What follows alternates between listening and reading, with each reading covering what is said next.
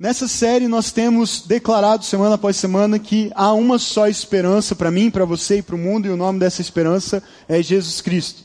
A esperança do mundo não está em sistemas políticos, não está em guerras, não está em pessoas é, altamente pacifistas e que pro, buscam promover a paz usando de argumentos, de filosofias, mas a esperança do mundo está em uma só pessoa e o nome dela é Jesus. Nós temos declarado isso, nós cremos nisso, nós temos declarado isso não apenas com mensagens, mas nesse ano o tema do nosso alto de Páscoa, o musical que nós fazemos todos os anos, é esperança, justamente esse tema, esperança. E Jesus é a esperança. E a partir de uma profecia de muitos séculos antes da própria encarnação de Jesus, uma profecia feita pelo profeta Isaías, 700 anos mais ou menos antes da vinda de Jesus ao mundo, uh, nós temos visto qual é a missão de Jesus e por que ele é a esperança, e porque eu e você também somos a esperança para o mundo, afinal, Jesus disse: Assim como o Pai me enviou, eu também envio vocês, portanto, continuem a minha missão, completem aquilo que eu iniciei. Então, se Jesus é a esperança do mundo, nós que o seguimos, todos aqueles que se identificam com ele, que são seus discípulos também são a esperança do mundo. Não por nossa causa, mas por causa dele. E nós temos aprendido a partir de Isaías capítulo 61, então, qual é, quais são as razões de sermos em Cristo Jesus a esperança do mundo. E o texto de Isaías diz assim: Isaías capítulo 61, a partir do verso 1: O Espírito do soberano Senhor está sobre mim, porque o Senhor ungiu-me para levar boas notícias aos pobres, enviou-me para cuidar dos que estão com o coração quebrantado anunciar liberdade aos cativos e libertação das trevas aos prisioneiros, para proclamar o ano da bondade do Senhor e o dia da vingança do nosso Deus, para consolar todos os que andam tristes. E foi aí eh, onde a gente parou na semana passada. E dar a todos os que choram em Sião uma bela coroa em vez de cinzas, óleo da alegria em vez de pranto, e um manto de louvor em vez de espírito deprimido. Eles serão chamados carvalhos de justiça, plantio do Senhor para manifestação da sua glória. Eles reconstruirão as velhas ruínas e restaurarão os antigos escombros. Renovarão as cidades arruinadas que têm sido devastadas de geração em geração.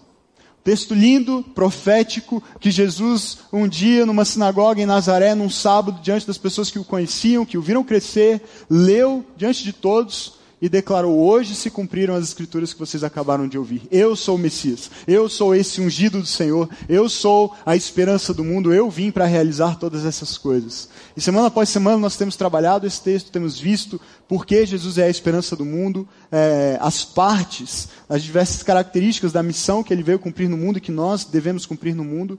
E hoje nós chegamos finalmente aqui ao verso 3 verso 3 diz assim: Ele veio dar a todos os que choram em Sião uma bela coroa em vez de cinzas, óleo da alegria em vez de pranto, e um manto de louvor em vez de espírito deprimido. Eles serão chamados carvalhos de justiça, plantio do Senhor, para a manifestação da sua glória. O título de hoje é Esperança para aqueles que choram. Esperança para os que choram. O texto começa dizendo: Ele veio dar aos que choram. E talvez você seja ah, alguém que chega aqui hoje, nessa manhã, mas vindo de uma semana extremamente difícil. Uma semana de lágrimas, de dificuldade e tristeza. Nessa época do ano, na época da Páscoa, especialmente aqui na nossa igreja, existe um tipo de pessoa, uma categoria de pessoas que costuma chorar muito nesses dias de Páscoa. São aquelas pessoas que não conseguiram ingresso para o alto de Páscoa. Você se identifica ou não?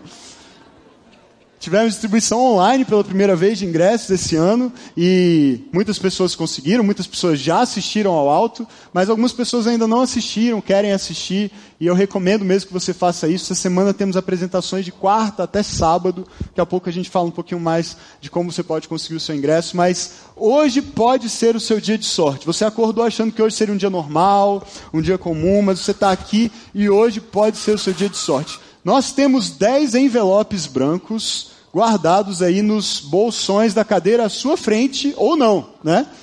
Temos, temos 10 no auditório. Então eu vou dar um minutinho para você procurar e ver se você é o felizardo do dia. Ver se tem um, um. aí, ó, algumas pessoas. Uma salva de palmas para aqueles que ganharam dois ingressos para o Alto de Páscoa. Se você já assistiu, não vale vir de novo tá bom? Resista à tentação de assistir pela segunda vez. Dá de presente para alguém que não viu ainda. Convida um amigo, é, com, especialmente alguém que ainda não conhece Jesus. E você que agora tem ainda mais motivos para chorar, porque não foi a sua vez, não foi o seu dia de sorte, fique tranquilo, há esperança para você. De quarta até sábado você ainda pode vir assistir o alto. Mas Jesus é a esperança para os que choram. E é muito especial poder declarar em Jesus essa esperança, sabe? É, não só com o alto de Páscoa, mas nós cremos com a nossa vida, nós somos enviados por Deus para todos os dias, no trabalho, na família, nos relacionamentos, alcançarmos pessoas, tocarmos pessoas com o amor de Jesus e levarmos essa esperança que Ele é.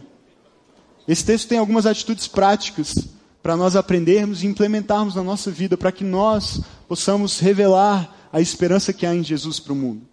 Eu quero chamar a sua atenção para algumas delas, e a primeira, ofereça restauração da esperança em Jesus.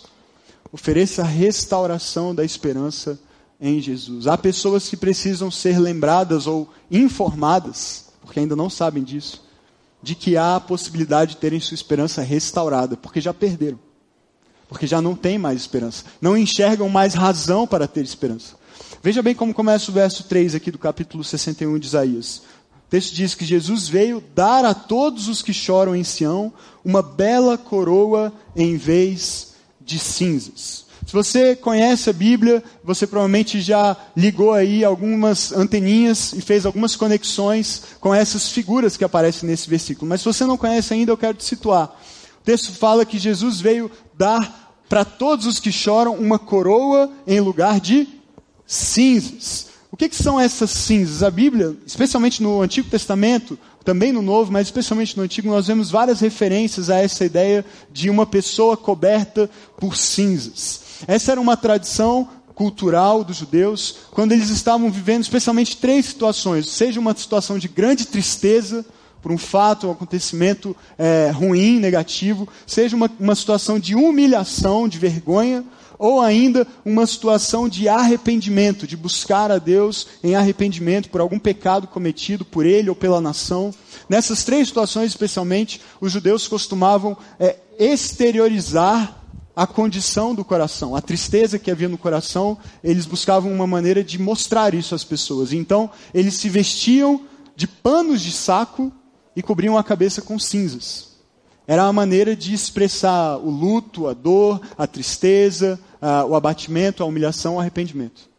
Era algo cultural, eles buscavam fazer isso. Então, as cinzas sempre estão associadas a isso a uma tristeza profunda, a uma angústia da alma. Nós vemos isso é, numa perspectiva individual e numa perspectiva comunitária. Daniel, por exemplo, se coloca diante de Deus, o profeta Daniel, quando o povo estava exilado, e ele chora, e ele lamenta, e ele ora pela nação, e diante de Deus ele se veste de pano de sacos e cinzas ele sozinho na sua, no seu tempo de oração. Mas nós vemos também nações inteiras, comunidades inteiras fazendo isso. Por exemplo, a cidade de Nínive, quando o profeta Jonas vai pregar arrependimento lá, toda a cidade é convocada pela liderança ah, dali a fazer um jejum e a buscar a Deus e se arrepender de seus pecados. E então todos os habitantes se vestem de panos de saco e cinzas. É um símbolo forte da condição do coração, da dor, da tristeza, do choro eles mostram isso, eles revelam isso. A coroa, por outro lado, o outro símbolo que nós vemos aqui nessa parte inicial do texto, significa justamente o contrário.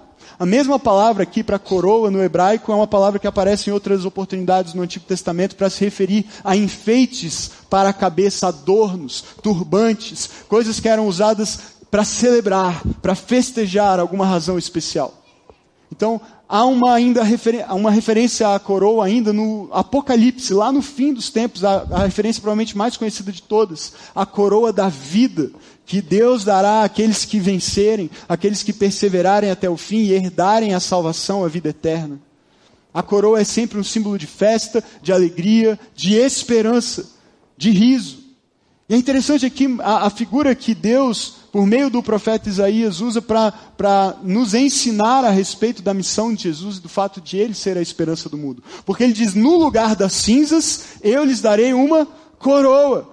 Ou seja, no lugar da grande tristeza, no lugar da humilhação, no lugar da vergonha, no lugar do abatimento, eu darei a vocês uma razão para festejar. Eu darei a vocês uma razão para sorrir, uma, uma razão para ter de novo esperança. Esse é o sentido de usar uma coroa em lugar de cinzas sobre a cabeça. Significa que o tempo do choro cessou, chegou ao fim e se iniciou o tempo da festa e da celebração, porque Jesus remove a vergonha, Jesus remove a humilhação, Jesus remove o abatimento e nos dá esperança e alegria de novo. E nós precisamos ser esses instrumentos para declarar às pessoas que andam por aí com cinzas sobre a cabeça, e você provavelmente conhece algumas delas. Não fazem isso literalmente, mas mas você olha para elas e você percebe o coração está assim. Que a alma está assim, aflita, angustiada, batida. As lágrimas são constantes. O choro é constante. Nós precisamos ser aqueles que vão remover as cinzas e colocar uma coroa. Nós precisamos ser aqueles que, porque receberam isso de Jesus, entregam isso ao mundo. Não há mais motivo para continuar chorando. Sim, andar com Jesus não significa que a sua vida será sempre fácil, não significa que não haverá mais razão para chorar, e é preciso chorar quando é tempo de chorar. Mas Eclesiastes fala a respeito do tempo, e Salomão diz: há tempo para tudo debaixo do sol e do céu. Há tempo para tudo nessa vida. Há tempo de chorar, mas também há tempo de rir. Há tempo de cessar o choro, há tempo de se erguer, há tempo de renovar e restaurar a esperança, e nós encontramos essa restauração da esperança em Jesus.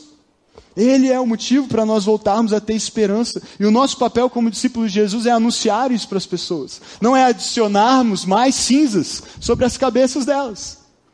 Porque às vezes é isso que a gente faz. A pessoa já está mal, ela já está chateada, entristecida sem motivação, e a gente joga sobre ela os nossos lamentos, as nossas queixas, nós reforçamos os murmúrios, as lamentações, e aí a pessoa se cobre ainda de mais cinzas e mais panos de saco, e ela sai pior do que ela chegou para conversar com a gente.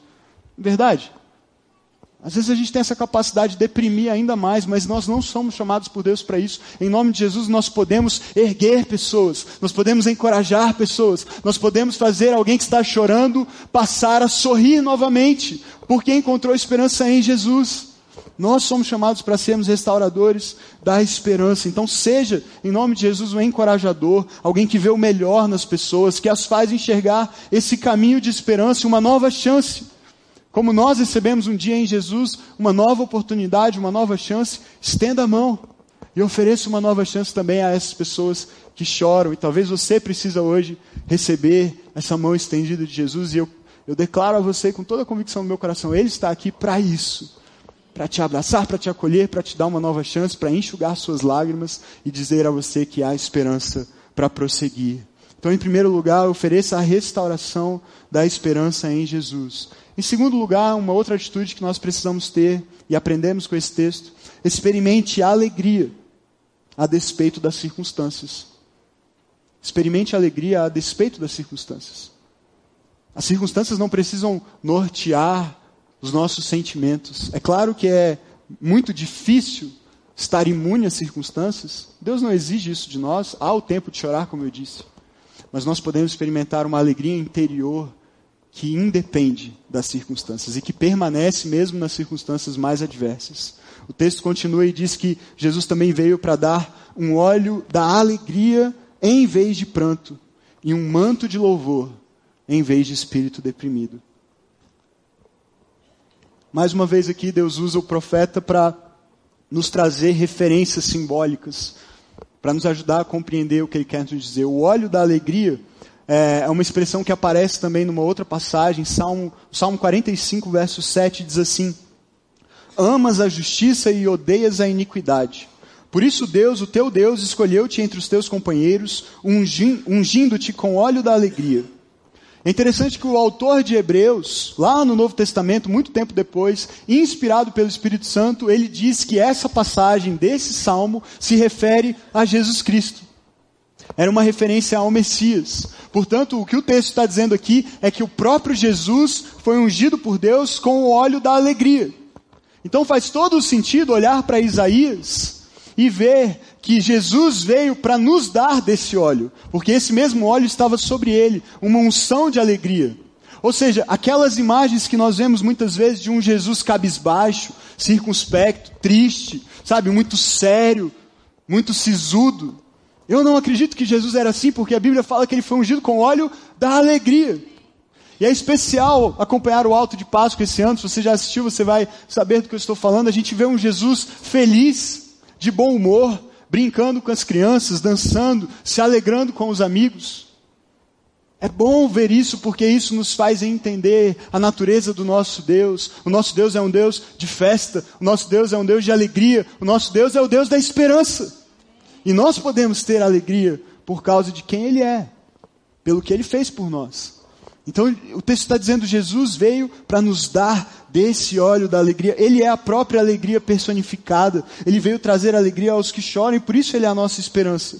Ele é a resposta para aqueles que estão com o espírito deprimido. E a segunda parte desse trechinho que eu li agora fala de um manto de louvor. Ele veio dar um óleo de alegria em vez de pranto, um manto de louvor em vez de um espírito deprimido. E aqui é, é muito importante nós entendermos uma coisa: o louvor na nossa vida muitas vezes tem um papel de gratidão nós entendemos que Deus nos abençoou, nós recebemos alguma resposta de oração, é, Deus agiu na nossa vida de uma forma especial, nós estamos felizes, nós estamos alegres, então nós louvamos, nós cantamos, nós adoramos a Deus, nós oramos com ações de graças, nós rendemos a Deus a gratidão no nosso coração, mas veja que o louvor não tem apenas esse papel de ser um resultado daquilo que Deus já fez na nossa vida, mas ele também tem um papel de cura.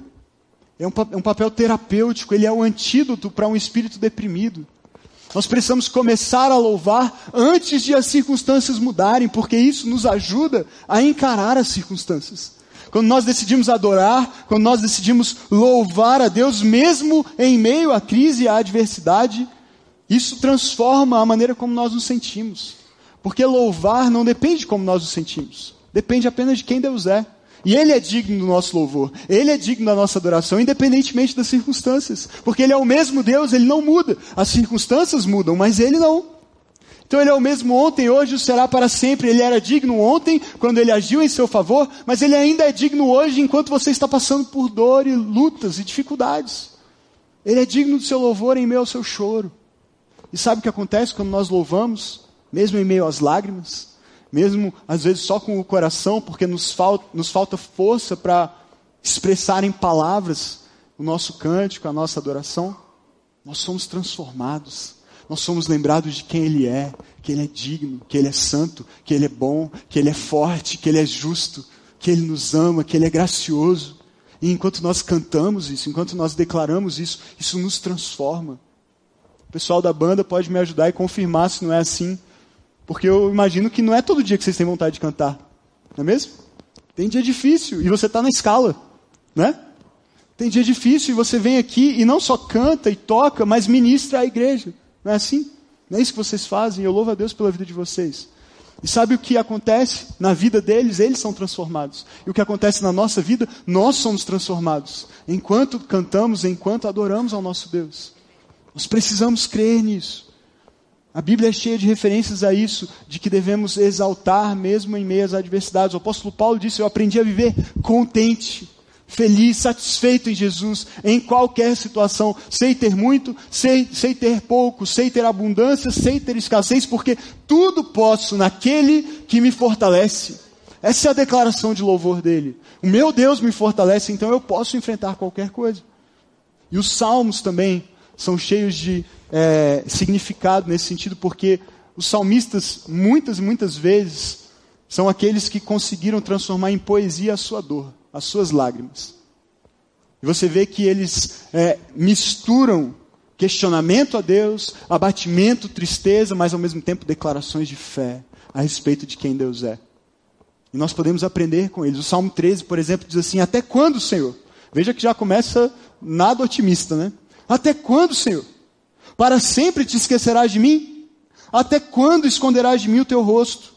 Até quando terei inquietações e tristeza no coração dia após dia? Até quando o meu inimigo triunfará sobre mim? Olha para mim e responde, Senhor meu Deus. Ilumina os meus olhos, do contrário, dormirei o sono da morte. Os meus inimigos dirão: Eu venci, os meus adversários festejarão o meu fracasso. veja como termina esse curto salmo de seis versos. Eu, porém, confio em teu amor. O meu coração exulta em tua salvação. Quero cantar ao Senhor pelo bem que me tem feito. O que que mudou aqui entre o verso 1 e o verso 6 desse salmo? Provavelmente nada. Provavelmente nada mudou na vida do salmista. Provavelmente nenhuma revolução aconteceu, os inimigos dele não foram destruídos ainda, mas ele faz uma declaração de fé. O que mudou foi a decisão do coração dele. Eu, porém, confio em teu amor. O meu coração te louvará, a minha alma te louvará, a minha vida existe para te louvar. Eu quero cantar ao Senhor pelo bem que me tem feito. Mesmo que eu ainda não veja esse bem, mesmo que eu ainda precise desse bem, eu louvo a Deus, eu canto ao Senhor pelo bem que Ele já me fez, porque eu sei que Ele é o mesmo Deus ontem, hoje e para sempre. E Ele vai agir novamente em meu favor. E eu posso cantar, e eu posso me alegrar. Então, eu quero te encorajar a decidir louvar, a decidir cantar, a decidir agradecer, a decidir reconhecer quem Deus é e o que Ele tem feito na sua vida, mesmo em dias maus, mesmo em dias de lágrimas. E quando você fizer isso, decidir crer, confiar e agradecer, você será transformado, seu espírito se alegrará em Deus. Amém? Terceira e última atitude que eu quero compartilhar com você hoje: faça do seu sofrimento o seu testemunho. Faça do seu sofrimento o seu testemunho. Parece contraditório isso, mas Deus permite às vezes as lágrimas para que elas reguem a nossa fé, para que elas nos fortaleçam, para que elas nos encorajem, para que nós possamos encorajar outras pessoas. O texto termina dizendo assim: Eles serão chamados carvalhos de justiça, plantio do Senhor para manifestação da sua glória, para expressar a sua glória para o mundo. Agora veja como parece incoerente isso. O texto começa dizendo: Aqueles que andam tristes, e termina dizendo: Eles serão chamados carvalhos de justiça. Que transformação! O carvalho é uma árvore forte, de tronco largo. E sabe o que é interessante aqui nessa figura? Mais uma figura que esse texto nos traz, é que o carvalho é um tipo de árvore que supera as adversidades muito bem. É, um, é uma árvore que você olha para ela e você vê a aparência disforme, você vê os galhos retorcidos, e você sabe que ela passou por dificuldades. Você sabe que ela passou por tempos difíceis, talvez por tempestades temporais, mas ela permaneceu, e o tronco dela se firmou, e as raízes estão ah, firmes no solo, e ela permanece de pé mesmo em meio às lutas, mesmo em meio às dificuldades. O que o texto está dizendo é: aqueles que experimentaram essa transformação em Jesus, aqueles que puseram sua esperança em Jesus, que se revestiram do seu óleo de alegria, do seu manto de louvor, aqueles que tiveram as cinzas substituídas por uma coroa, eles se tornarão como esses carvalhos que superam as lutas, as adversidades e ficam de pé. E ficam de pé e se tornam um testemunho plantio do Senhor para manifestação da sua glória, porque qualquer um que olha para ele pode ver as feridas, pode ver as cicatrizes, as marcas das dificuldades, mas vê que ele está de pé, que Deus o sustentou. São carvalhos de justiça. E sabe, essa não é a nossa justiça. Não é a nossa justiça que nos mantém de pé. A nossa justiça é insuficiente, é imperfeita. Nossas boas obras não são capazes de nos sustentar nas adversidades. Não são elas que nos justificam diante de Deus.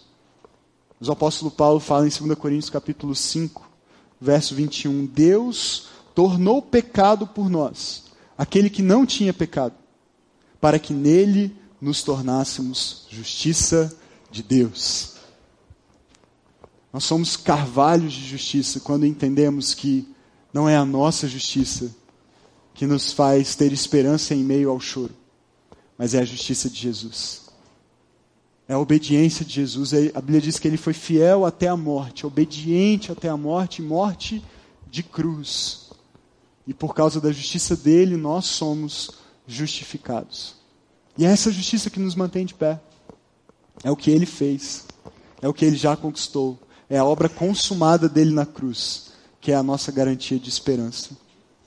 Esse é o efeito de estarmos firmados nele e na sua alegria. E sabe o que acontece? As pessoas começam a olhar para nós e elas dizem: não faz sentido você estar sorrindo, você estar cantando, você estar louvando, você estar testemunhando com a sua vida desse jeito.